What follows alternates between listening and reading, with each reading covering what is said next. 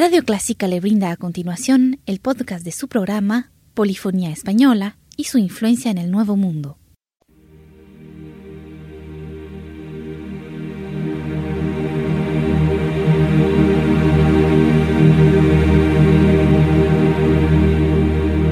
Sintoniza Clásica 103.3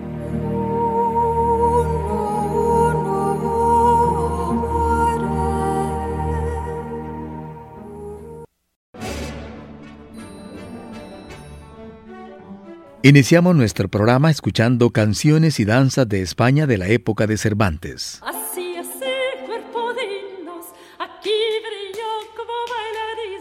La España austera de la corte de Felipe II convivía con la España popular, gozosa de vivir, de bailar y de cantar. Si hemos de creer en Cervantes, no había en aquel tiempo española que no hubiera nacido bailarina. Lo cierto es que España estaba viviendo en ese momento su apogeo cultural y como en todos los países de Europa se bailaba. Se bailaba en todas las clases sociales, pero se bailaba también solo en grupo, en las iglesias, durante las fiestas profanas, durante las procesiones y en el teatro popular, cuyas comedias e intermedios estaban entremezclados de cantos y danzas, como los que a continuación vamos a presentarles, en un arreglo del grupo Esperión 20 dirigido por Jordi Zaval.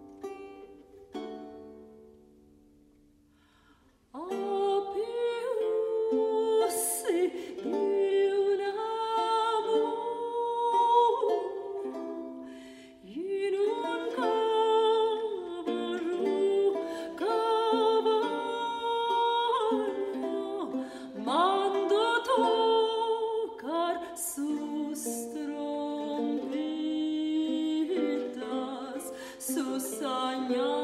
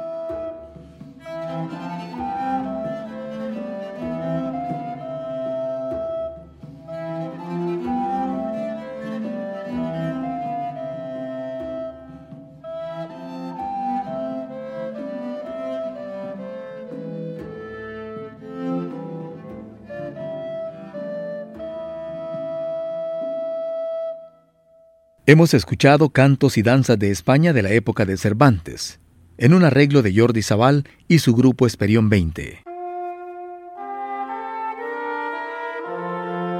Para concluir con nuestro programa presentamos cuatro pequeñas piezas instrumentales del maestro Antonio de Cabezón, gran representante de la música española.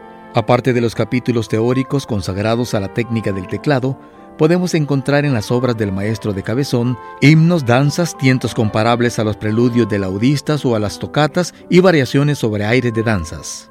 Escuchemos pues cuatro pequeñas piezas instrumentales de Antonio de Cabezón con el grupo Esperión 20 de Jordi Zabal.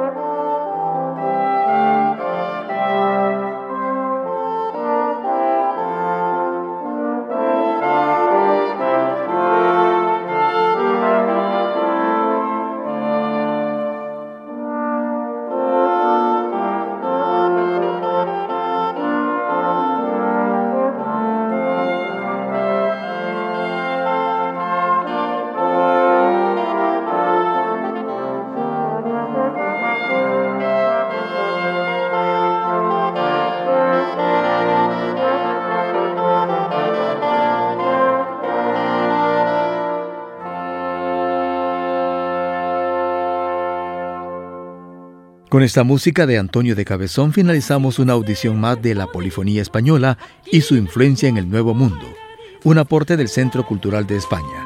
Gracias por sintonizarnos.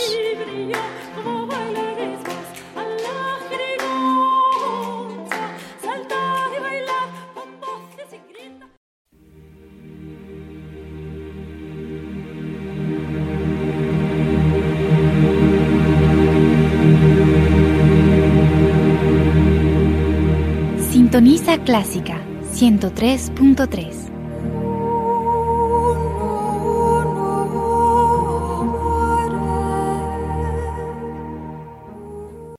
Radio Clásica le brinda a continuación el podcast de su programa Polifonía Española y su influencia en el Nuevo Mundo.